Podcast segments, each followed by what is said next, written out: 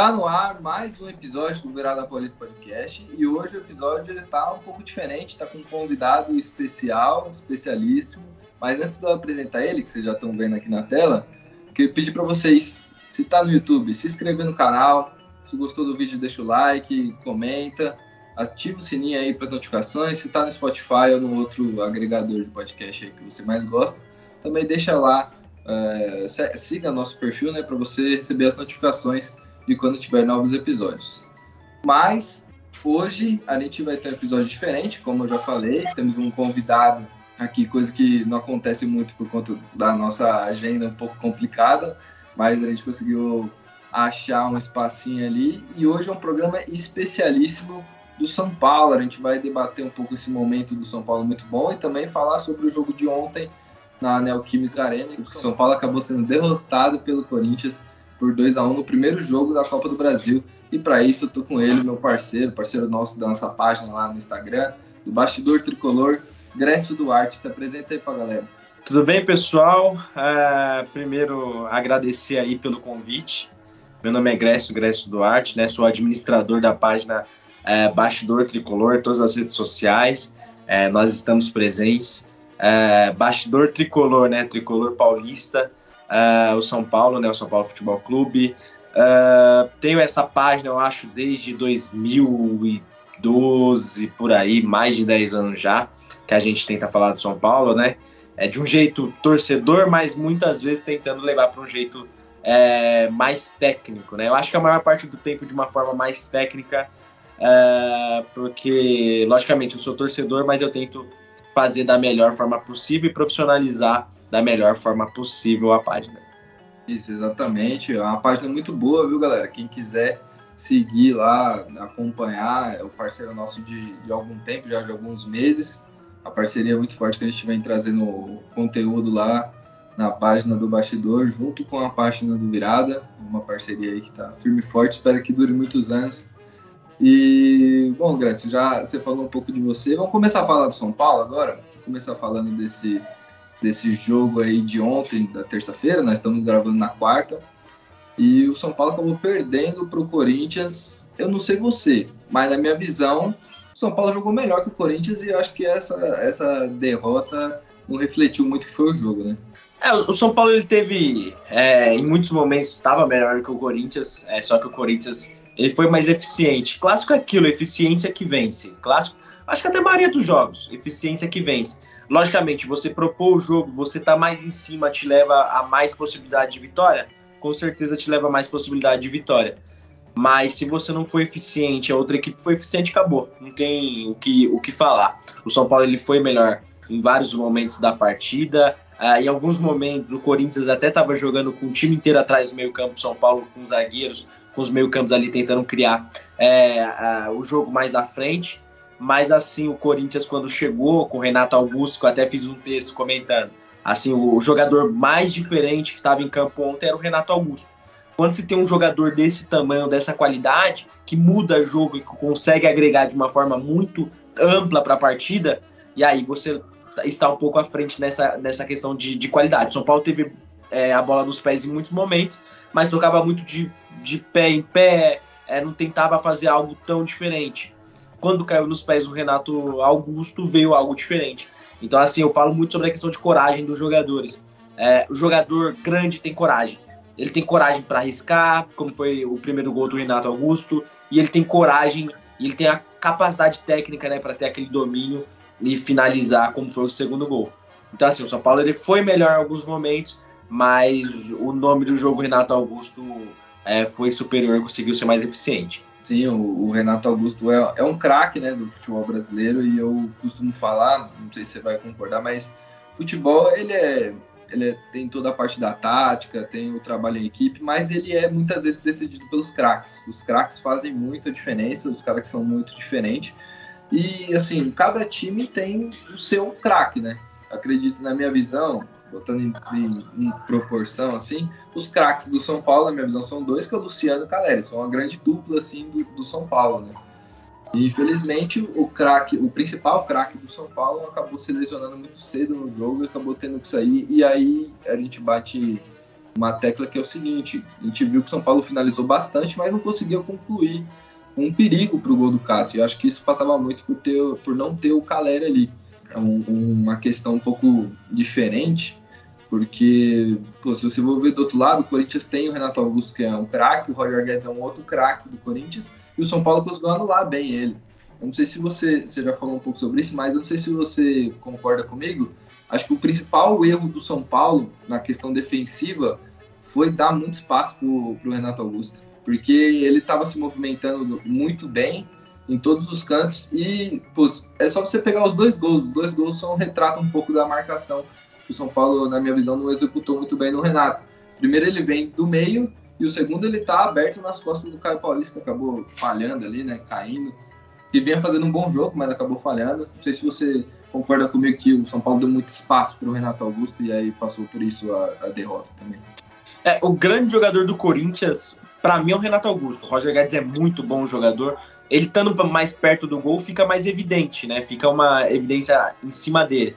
Mas para mim, o grande jogador, eu costumo dizer é, que ver o jogo no estádio é diferente. Tiveram alguns jogadores no estádio que eu vi que era diferente. Um desses era o Renato Augusto, é, eu vi o Hernandes também na época do São Paulo, em 2017, ali que estava jogando muita bola. É, mas assim, o Renato Augusto também é um baita de um jogador. O domínio, é, a inteligência para se movimentar. E quando você deixa um jogador desse com espaço, aí você dá toda a possibilidade do mundo para o cara criar, o cara tentar fazer o que ele quer. E quando o cara tem coragem igual o Renato Augusto, esquece. É, o São Paulo ele erra nessa questão, porque não pode. Eu acho que até o Roger Guedes, São Paulo conseguiu é, parar bem, mas deu muito espaço para o Renato Augusto. É, o São Paulo deveria ter fechado até no segundo gol, é, que estava o Caio Paulista ali pelo lado, pelo lado esquerdo, deveria ter diminuído o espaço, né, ter ficado mais próximo dele. Até se ele tivesse diminuído o espaço, não teria é, perdido o tempo da bola como ele perdeu. Mas assim, é, não pode deixar um jogador desse tamanho, com essa qualidade, sozinho, como foi nos dois lances, um vindo por trás e finalizando, e o outro chegando nas costas é, do Caio Paulista com muito espaço. Sim, exatamente. Acho que o Caio ele falhou bem, foi um erro bem grotesco nesse lance, mas ele vinha fazendo uma ótima partida. Talvez ele era um dos melhores do São Paulo ali, um cara que estava quebrando a linha. O Corinthians estava com dificuldade para poder marcar ele. Acho que ele e o Rafinha eles estavam muito bem na partida. Até na temporada. Eu acho que ele é um dos melhores jogadores do São Paulo na temporada. Sim, e até uma ratificando aqui, acho que a gente cometeu uma injustiça aqui com, com o Caio Paulista Muita gente comentou no, no, nosso último virada ranking, o Grécia, não sei se você sabe, mas a gente tem um ranking, né? Top 10 que a gente vai atualizando. E a gente acabou deixando de fora o Caio Paulista. Acabou esquecendo, dando esse vacilo aí, mas no próximo com certeza ele vai entrar. E aí muita gente cobrou a gente, o Caio Paulista, o Caio Paulista. Eu falei, é mesmo, o Caio Paulista, ele tava jogando muita bola e a gente acabou deixando ele de fora, mas ele vai entrar. Isso aí é certo, na próxima ele vai entrar, porque ele tá sendo um dos melhores jogadores da temporada do São Paulo desde que o Dorival chegou, né? É impressionante essa evolução do Caio Paulista. Mas, ô Grécia, vamos pegar, vamos falar um pouco sobre a expectativa para o jogo de volta, que é daqui três semanas no Morumbi. Tem, tem um, um quê de preocupação, né? Porque não, a gente não sabe a condição do Caleri, não sei se você já tem alguma informação sobre a lesão que ele sofreu ontem, se é grave ou não, eu acabei não, não vendo. E o Luciano não joga, né? O Luciano está suspenso. E do outro lado, Corinthians que teve desfalques, provavelmente vai ter esses jogadores aí inteiros para poder jogar. Então o Rojas deve voltar e também um cara que fez muita diferença nesse meio de campo do Corinthians, que é o Moscardo, que é um moleque da base do Corinthians que é muito bom. E aí, como você vê essa volta com essa, esses desfalques do São Paulo e com essa e com essa volta desses jogadores do Corinthians aí, você acha que o Corinthians vai endurecer mais o jogo? Ou você espera mesmo uma postura muito defensiva do Corinthians ou um ataque contra a defesa? Eu, eu creio até pelo que o São Paulo sempre demonstra no Morumbi que o São Paulo vai para cima. Até mesmo fora de casa, né? Desde a época é, do Rogério Senna, o São Paulo sempre quis propor jogo. É, até era uma das críticas que algumas, que algumas pessoas faziam de que o São Paulo, em alguns momentos, ele não teria que propor jogo o São Paulo tentava propor jogo é, independente se estava no seu campo ou no campo adversário, né? Ontem foi o caso. O São Paulo, em muitos momentos, estava jogando à frente do meio-campo, em muitos momentos estava tentando propor jogo. Para o Morumbi, cara, se fosse há uma semana essa pergunta, eu estava mais tranquilo. se fosse há uma semana sem a derrota para o Cuiabá, sem a derrota de ontem, eu estava bem tranquilo. O São Paulo tinha vindo de uma vitória contra o Palmeiras de classificação na Copa do Brasil, de vitória em clássico contra o Santos, aí eu estaria tranquilo. Hoje eu já tenho um, pouco de pé atrás, logicamente, pelo resultado negativo que o São Paulo teve ontem contra o Corinthians, 2 a 1 e pelas voltas né, que você citou do Rojas e do, e do garoto do meio-campo, é Moscardo, Moscardo, né? Moscardo. É, muito bom jogador. É, ele até fez aquele gol contra, contra a equipe na Sul-Americana. Muito bom jogador. Tá, tá, tá se movimentando bem ali no meio-campo. E o Corinthians, até você falando sobre a questão do, do jovem, com a entrada do Watson ontem, com a entrada de alguns jogadores, o Corinthians deu uma melhorada no segundo tempo. Né? O primeiro tempo teve mais velocidade, o Luxemburgo leu a partida muito bem. Então, tem um quê de preocupação para o São Paulo para a segunda partida. Eu não vejo com tranquilidade a segunda partida. Acho que o São Paulo vai para cima, vai atrás do resultado.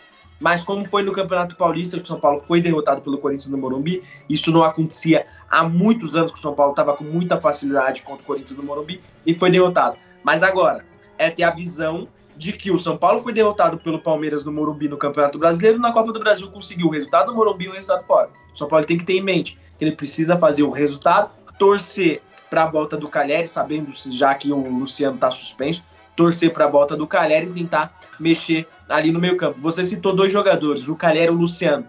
Eu acho que para o São Paulo falta o meio campo. Eu acho que para o São Paulo falta uma ligação.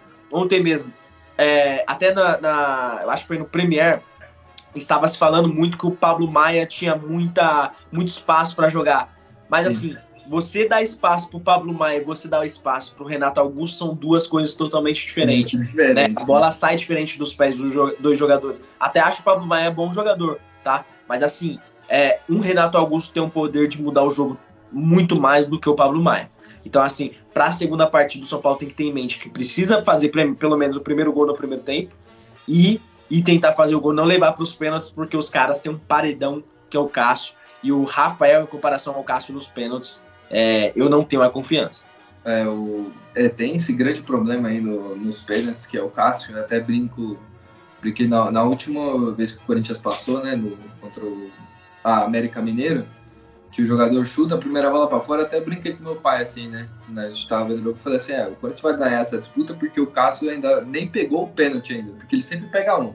Então, quando você vai na disputa contra o Cássio, já tem que ter noção que ele vai catar um pênalti, porque ele é um dos melhores pegadores de pênalti que eu já vi na minha vida.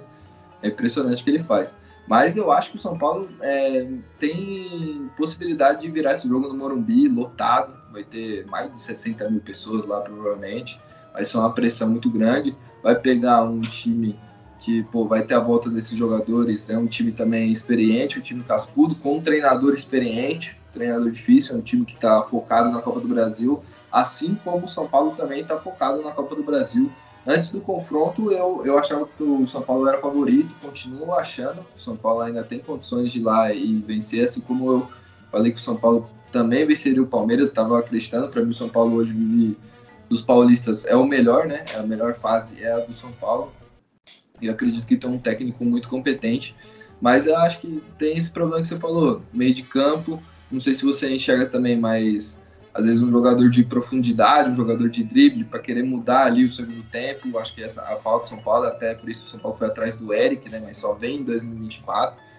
Então, falta esse jogador no São Paulo.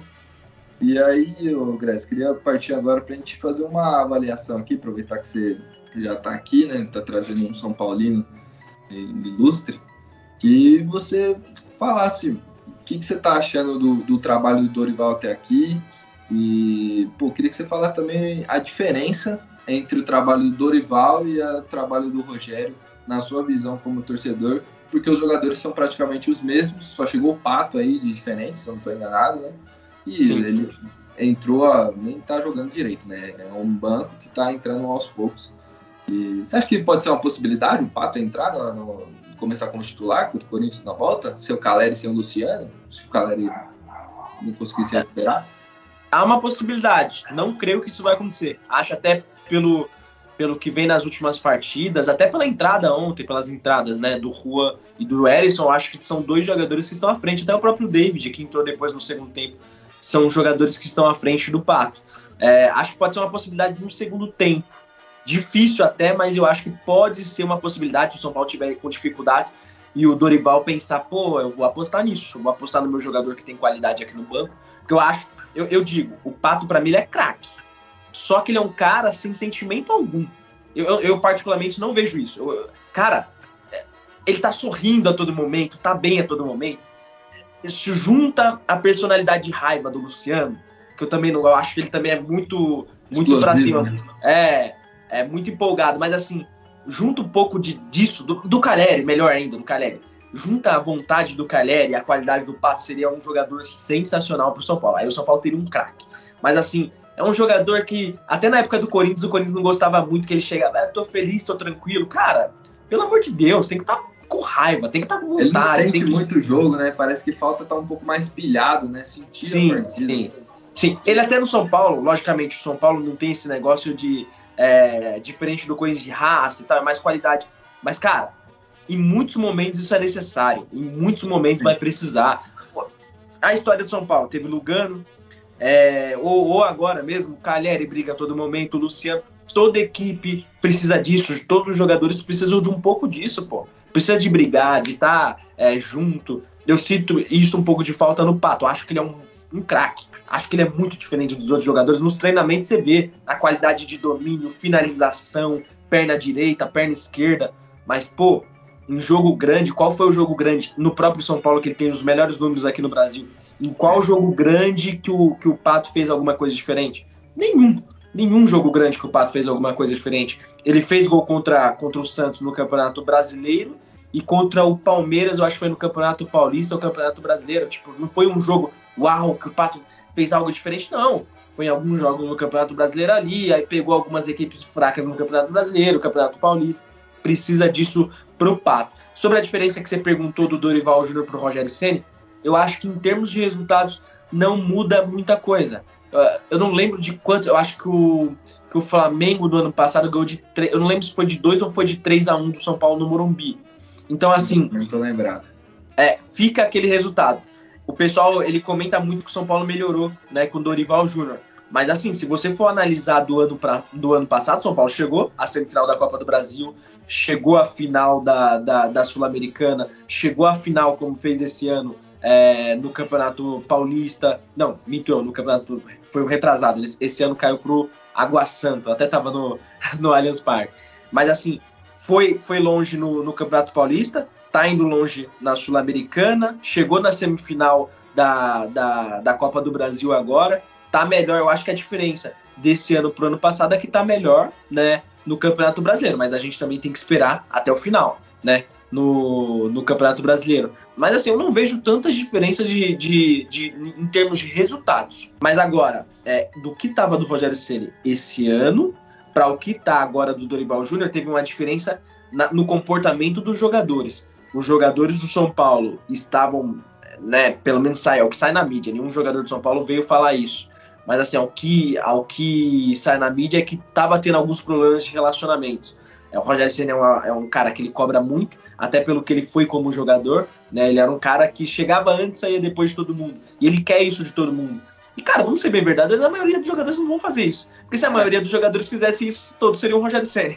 então, assim, é, a maioria dos jogadores não vão fazer isso. E hoje, como é diferente daquela época, hoje saiu alguma coisa na mídia, parece que o mundo acaba. O caso do, do com, com o Fernando Diniz é uma coisa. Cara, o cara xinga de não sei o que, xinga de. A vida toda ele fez isso. Quando escapou na mídia, acabou o mundo para ele. Então, assim, é, o Rogério Senna é a mesma coisa. A geração é diferente, uma geração que sente mais, é, natural até. Então, assim, a, a diferença que eu vejo não é em questão de resultado. O resultado também teve ano passado é, Copa do Brasil, Sul-Americana, eu vejo uma, uma diferença de comportamento desse ano. Eu vejo uma diferença de comportamento na época do, do Rogério Ceni para a época do Dorival Júnior, um cara mais paisão, mais experiente, é, mais em termos táticos, técnicos, eu não vejo né, tanta diferença. Como você mesmo citou, os jogadores são os mesmos, só a entrada do, do Pato ali que também não está jogando. Então, não teve umas grandes mudanças. O Caio Paulista estava jogando de lateral esquerdo, o Rafinha estava jogando, muitas vezes fazendo a linha de três ali junto com os zagueiros. O Beraldo foi colocado pelo próprio Rogério Senna. Arboleda já era titular. Pablo Maia, quando estava com o Rogério Senna, era criticado. Gabriel Neves, eu acho que foi a, maior diferença nesse meio campo, mas não jogou ontem. Então, assim, a única diferença mesmo que eu vejo é a questão de comportamento. Agora, de resultado, tá na mesma coisa. É, eu acho que o que você falou é a, é a chave para isso, comportamento, né? O, na minha visão, os jogadores compraram muito a ideia do Dorival. Hoje o São Paulo é uma equipe que entra em campo e os jogadores sabem o que tem que fazer, não é uma equipe perdida. Nenhum jogador ali, quando ele recebe a bola, ele fica meio sem, sem, sem ter o que fazer e fala, meu Deus, o que, que eu faço agora? Traçando um paralelo, acho que o torcedor de São Paulo até viu algumas rodadas atrás, que o que é o Santos e o que é o São Paulo. Ficou muito evidente, né? Um time totalmente desorganizado um time completamente é, organizado, sabe o que tem que fazer. E, e, isso aí a gente tem que bater palma pro Dorival realmente. Eu acho que o, Senna acabou se perdendo nessa questão aí de, de relacionamento com os atletas, porque pô, a gente vai. Nem você falou, ele que ele cobrar que os jogadores sejam como eles, como os outros jogadores da antiga eram, como ele é, é muito difícil. Cada um pensa de um jeito e, e tem alguns jogadores que não entendem que tem os dois lados da, da profissão. Tem o lado bom de você ser um atleta, de você ser um cara famoso, bem sucedido e tal.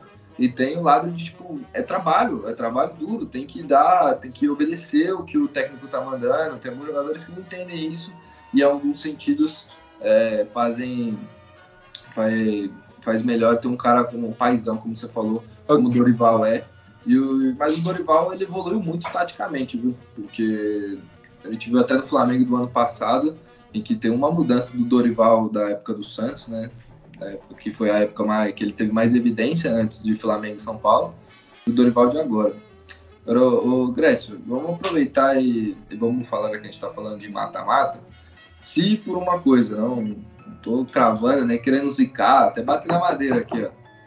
Se por acaso São Paulo cai para o Corinthians na Sul-Americana, na Sul-Americana, na Copa do Brasil, e resta a Sul-Americana, São Paulo, para mim, é um dos grandes favoritos da Sul-Americana, se não for o mais. Acho que junto ali com o News Old Boys, que vai enfrentar o Corinthians agora, então a gente não sabe quem vai passar desses dois. Então o São Paulo fez uma campanha muito boa na Sul-Americana e para mim é um dos grandes favoritos. Na sua visão, como torcedor, São Paulo acaba o ano eliminado para o Corinthians na semi, mas campeão da Sul-Americana. Já valeu o ano ou você acha que vai ficar aquele gostinho de gostinho amargo na boca de, pô, mano, dá para ter ganhado a Copa do Brasil, Sul-Americana nem é tão importante assim. Cara, sendo bem sincero, eu acho que pro São Paulino esse negócio de, de querer escolher título, eu acho que não tem que ter não.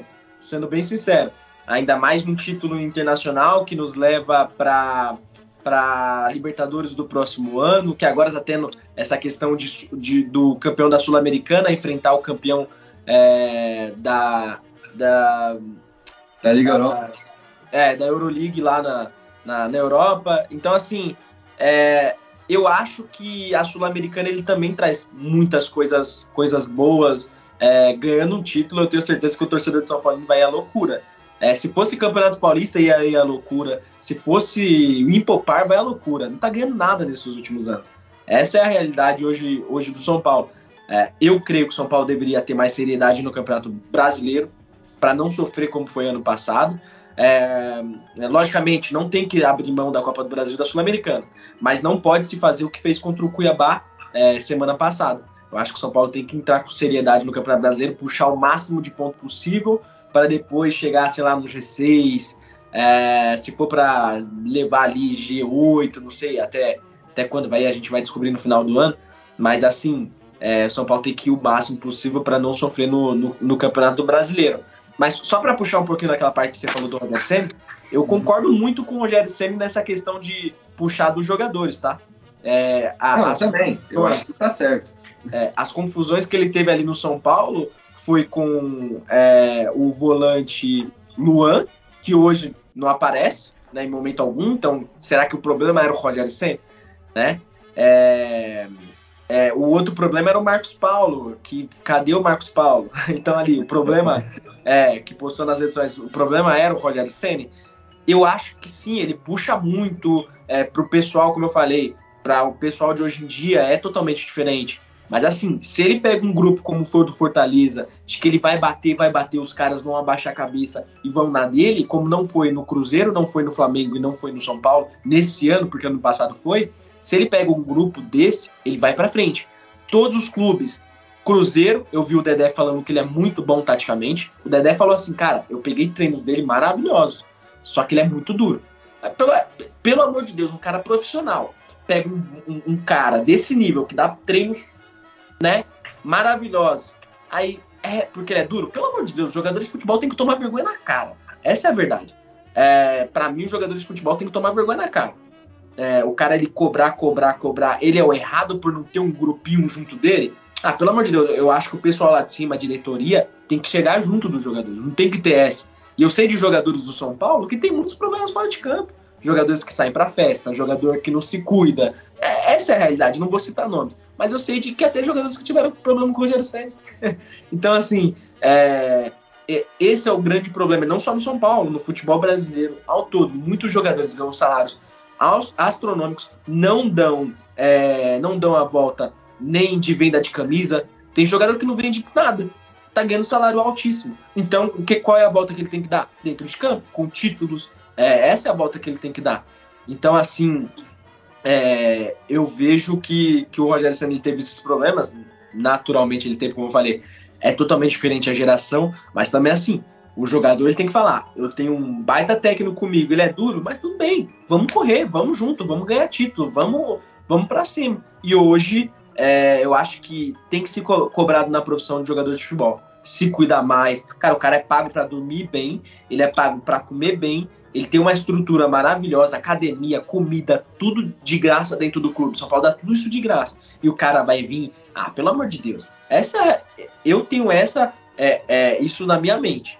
Né, que tem que ser traçado desse jeito. Por isso que ele deu muito certo no Fortaleza, ele não vem dando certo nesses clubes grandes, porque no Fortaleza os caras abaixavam a cabeça para ele ele chegava na diretoria e falava, preciso arrumar esse campo. A diretoria ia arrumar. O cara é muito bom. Eu deixo o clube para ele. Faz o que você quiser, Rogério Senna. Para mim, ele tinha que ser o dono do São Paulo. Para mim, ele tinha que ele, ser o dono do São ele Paulo. Ele mudou muito a estrutura do Fortaleza, né? Ele mudou muito Sim. a estrutura do Fortaleza. Ele é muito elogiado por isso. E assim, eu, eu não sei realmente, eu não sei o que passa na cabeça dos jogadores não respeitar, não acatar a, as ordens, né? É meio estranho falar assim, mas não entendeu o que o Rogério quer passar, porque o Rogério Senna, você tá no São Paulo, é o maior ídolo da história do clube. Não faz sentido nenhum você ouvir o que esse cara tá falando, o que ele fala lá tem que ser lei, mano, porque ele... É isso. Rogério, ele... se ele falar pula do lugar, pula, vai que você vai ser campeão. Exatamente. É, então, ele, ele sabe o caminho de ser campeão, ele foi multicampeão pelo São Paulo. Então, sim, acho que o, o jogador tem que respeitar. E, e pô, não é para mim, ele tem que respeitar qualquer técnico que tiver lá e entender a, a situação que está acontecendo, que o técnico está pedindo. Por quê? Porque o, o, jogador de futebol é a única profissão em que o jogador escolhe o, o chefe dele, certo? Porque se ele não quiser, ele derruba. No São Paulo até aconteceu o um caso recente que os jogadores escolheram o Diniz. Não foi os jogadores que escolheram para o Diniz estar tá lá? E depois acabaram derrubando ele também. Então, Diniz, é Crespo, o próprio Rogério Senna, todos com problema. Aguirre antes.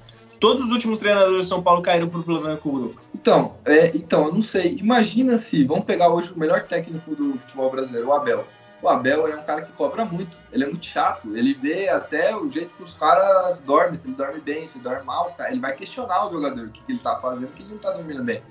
E os caras respeitam. Por quê? Porque sabe que o Abel, no papo, mostrou que, pô, desse jeito aqui a gente vai ser campeão. E os jogadores compraram essas ideias. Então vai de jogador para jogador. Não sei, o elenco, não sei o que acontece no Palmeiras, que os caras compram a ideia, é muito fácil. Mas se a gente for puxar para um outro rival agora, o Santos, olha o caos que tá no Santos, porque o Turra tá botando regras e tem gente reclamando que ele fica citando muito o Atlético Paranaense e tal. Mas sério, o Atlético Paranaense hoje é um caso de sucesso. Se você está tentando implementar uma coisa num time que está funcionando num, num, time de sucesso, é bom para a equipe, está tentando profissionalizar mais. E tem gente reclamando disso, tem gente reclamando de, de muita coisa, jogador satisfeito que o Soteldo está fazendo aí, é, é brincadeira. É outro. Né? É outro que. É outro. É, pelo amor de Deus. Ah, eu, eu não vou falar não, depois o pessoal fica achando que. Não, até hoje, da minha página, eu chego o pessoal falando assim que eu tô. É... Você tá babando pro Rogério Senna. Não é isso, pô. Mas pelo amor de Deus, o jogador de futebol. O Soteldo deve estar tá ganhando quanto no. no, no ah, no... ele ganha entre 500 a 600 mil reais. Né? É, mas ganha também do time do México, ou não? Ou é só o salário? Não, agora, agora é jogador do Santos. É, é mas, mas ele tava ganhando um alto salário lá no México. Sim, é, era metade, era esse salário, o Santos pagava isso e ele recebia do time do México e agora no Santos ele recebe entre isso, 500 e 600 mil reais. Pô, o cara tá... Eu acho que pode ser mais. Eu acho que até pode ser mais 600 mil reais. Mas enfim, é, não conheço do Santos, mas 600 pau por mês. Pelo amor de Deus, mano. O cara tá ganhando 600 mil por mês e vai ficar com caso de indisciplina. Cara, 600 pau por mês. Ah, pelo amor de Deus, isso é diferente de toda a realidade que tem no Brasil, pô. Ah, pelo amor de Deus. É, cara, eu não vou entrar nessa, mas jogar. Ah, eu, é, cara, é, complicado. Eu tô completamente do seu lado, guys, porque são jogadores. É, é como é fala isso às vezes pro Thiago, que faz o podcast com a gente, tipo, como é triste que a nossa felicidade depende, às vezes, dos caras que não tá afim de fazer o serviço Sim. dele. Isso é um negócio que, que é, meio, é meio triste, mas faz parte né, do futebol. Vamos finalizando aqui, ó, Grace. é, se despede aí da galera. Fala aí, faz seu merchan aí novamente. Fala aí para o pessoal se inscrever, se, se inscrever, seguir a sua página e tal. E espero que você tenha gostado de ter participado do nosso podcast. Gostei, gostei. Valeu pelo convite, Guilherme. É, a gente segue a nossa parceria lá no Instagram. Pedir para o pessoal sim se inscrever lá, que eu também tenho canal no YouTube. É, a gente, eu até comecei ontem um programa falando sobre. Foi o pré-jogo né, do, do Corinthians versus São Paulo, São Paulo versus Corinthians. E foi muito legal. É, para o pessoal, sempre vou estar tá tentando fazer é, lives ao vivo lá no, no YouTube também. Tentar, sempre que eu tô no Morumbi, eu tento fazer live ao vivo lá no Instagram. Então a gente vai junto nessa, vamos tentar crescer os perfis juntos, porque eu, eu acho que a colaboração não diminui uma parte. Né? O pessoal tem muito isso na mente. Eu vou colaborar, é, sei lá, é, uma página de um milhão vai colaborar com a minha que tem 200 mil. É, ele acha que ele vai perder, ele não vai perder, pô você vai ganhar também junto. Tem público aqui dos 200 mil que vai pegar do um milhão. Então, assim, todo mundo ganha junto. Se for uma minha página que é menor do que a do um milhão e a do um milhão que é maior que a minha de 200 mil, todo mundo tá junto nessa. Então, vamos junto e todo mundo tentar ajudar e valeu pelo, pelo, pelo convite aí. E chamando, a gente participa. É, exatamente aí que o Gress falou. Eu te agradece muito que a página dele é uma página grande aí do São Paulo e a gente ainda tá caminhando aí e tal. Mas é aquilo, é uma entrega. Da mesma forma que por seu público vê nosso conteúdo, a gente também alimenta um conteúdo para sua página e tal, para movimentar. Sim. Então, é uma troca, é uma troca ali, eu acho que é uma troca bem justa. Ah, tem gente que às vezes, que nem falou, não entende muito bem, mas, mas faz parte, né? Tem pessoas que às vezes pensam muito fechado, né? Mas é isso, Graça. Obrigado por ter participado. Foi muito bom aqui gravar com você. É, eu sei que nossa agenda é meio complicada, mas eu quero que você esteja aqui em próximos episódios. E, bom, rapaziada, a gente está finalizando aqui. Espero que vocês tenham gostado do episódio. Mais uma vez eu pedi para vocês se inscreverem no YouTube, comentar aí o que você está achando. Se inscreve também no canal do Gress, que eu vou deixar provavelmente na, na descrição aqui. E, pô, Vai lá no Spotify, dá uma força pra gente, deixa o like aqui no YouTube, se inscreve nas nossas redes sociais, TikTok, Instagram, está lá, Twitter também. E tamo junto e falou. Até a próxima.